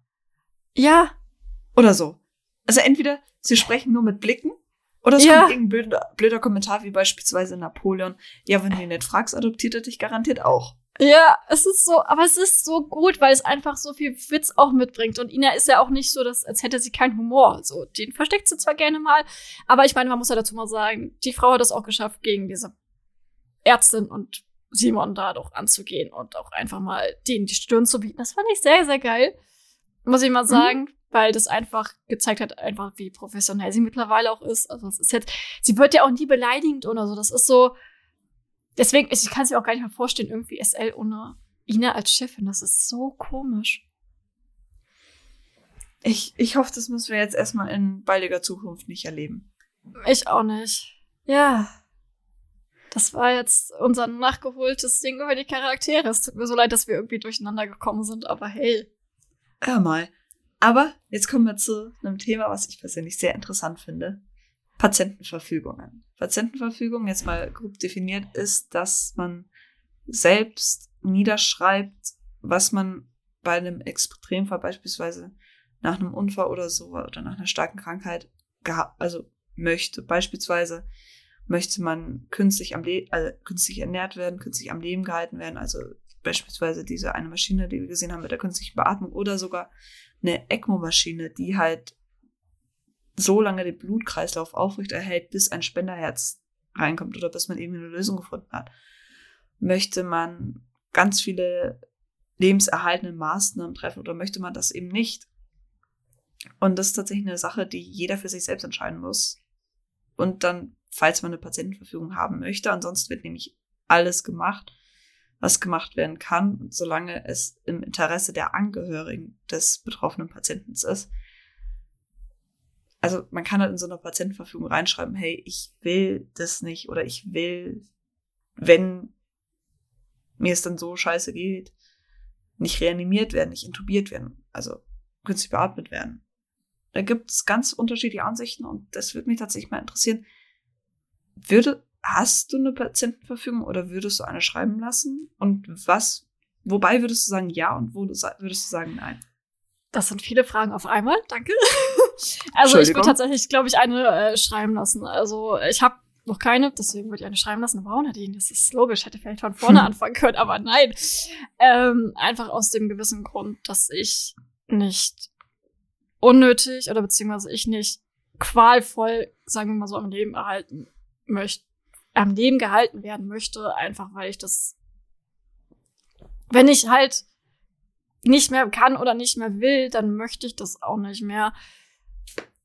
Vor allem, wenn es dann halt gerade so kommt, ach, was so komplett auf der Kippe steht, das hört sich so blöd an, aber wenn es halt eh dem Ende zugeht, dann möchte ich nicht weiterhin künstlich am Leben gehalten werden. Vielleicht nur, weil das zum Beispiel meine Familie oder Angehörigen möchten, weil sie nicht loslassen können. Das hört sich so blöd an, aber es ist ja eigentlich so.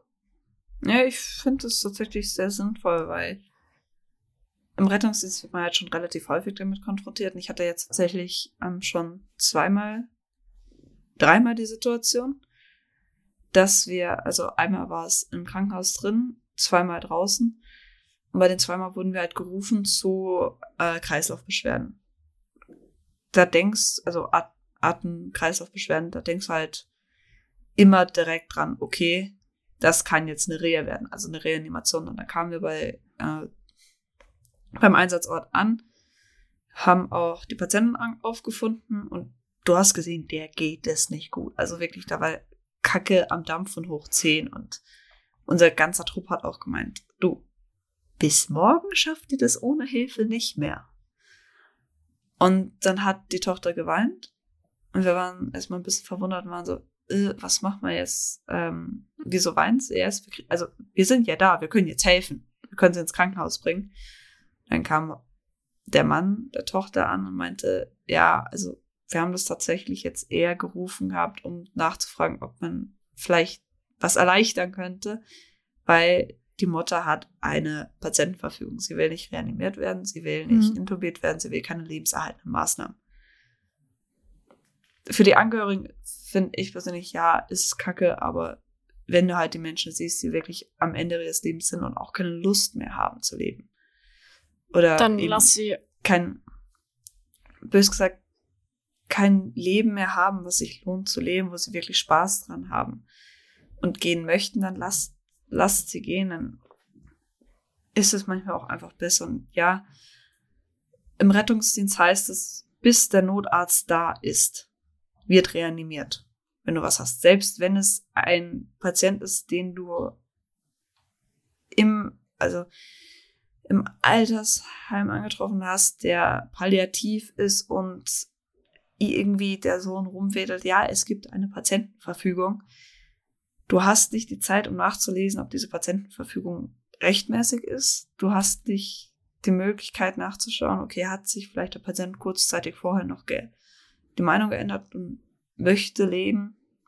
Deswegen gehen wir einfach vom generellen Überlebenswunsch der Menschen auf im Rettungsdienst aus. Ich habe gerade aufgesagt. Egal. Ich, pers ich persönlich möchte aber auch eine schreiben lassen. Also ich will jetzt auch nicht, dass, falls ich keine Ahnung, einen Hirntumor habe und dann irgendwann mal halt wirklich einfach nur noch Gemüse bin, dass ich dann zur Last meiner Familie fall, weil ich habe nichts mehr vom Leben. Die leiden nur noch an meinem Leben. Ist auch nicht mehr witzig. Nö, natürlich wenn- nicht. Und Ganz ehrlich, wenn ich keine blöden Sprüche mehr klopfen kann, was soll ich denn noch tun? nichts mehr. Ja, Ja. kann ich. Wenn, kann wenn, ich du, wenn, du, wenn, du, wenn du gefühlt schon tot da liegst, dann wirst du auch nicht mehr lebendiger. Ja. Das ist ganz Das- selten, dass jemand aus sowas wieder rauskommt. Also von daher. Passend zum Fall. Passend zum Fall. Wow. Oh mein Gott.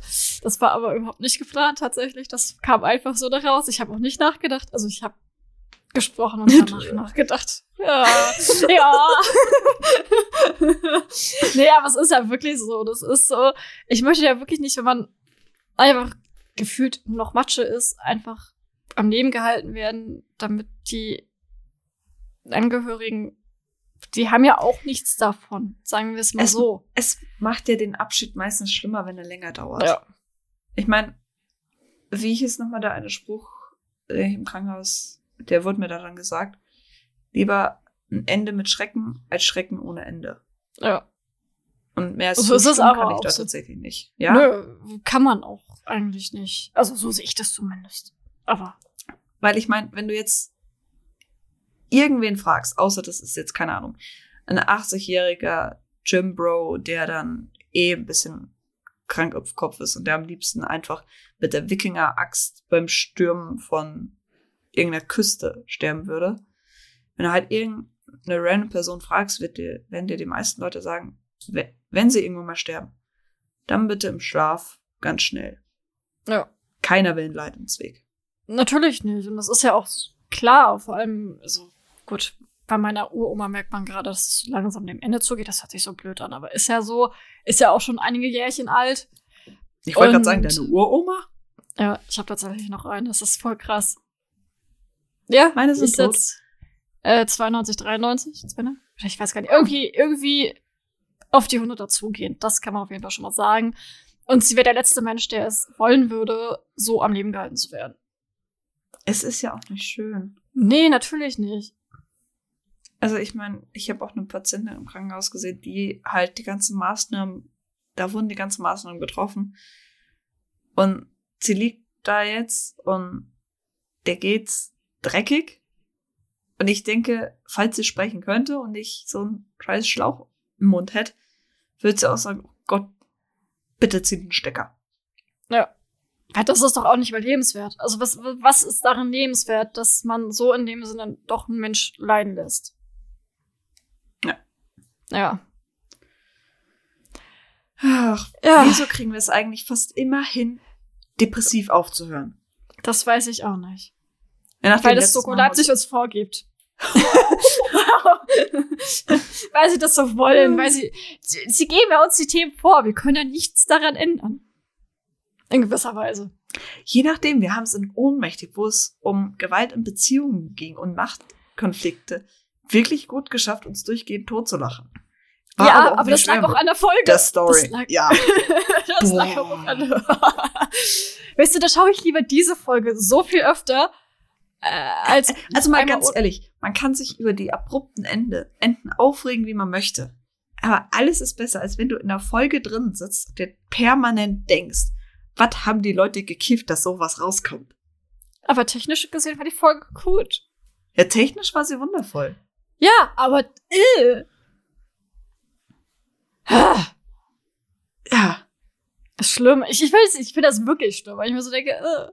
Es aus der Folge hätte so viel Tolles werden können. Und was ist? Was wird uns das vorgesetzt? Ja. Ja, Ja. Ja. ja. Hör mal. Ich würde sagen, Wir noch ein Fazit zur Woche. Folge? Noch ein Fazit, okay, ein Fazit. Ähm.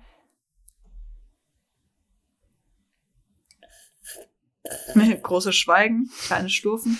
Irgendwo zippt noch eine Grille. Das auf jeden Fall. Oder ein kleines Vogelgezwitscher. oder sowas. Ähm, keine Ahnung. Okay, dann nicht. Tschüss. Dann würde ich sagen, sehen wir uns Man hört sich. nächste Woche. Man hört sich. Tschüss.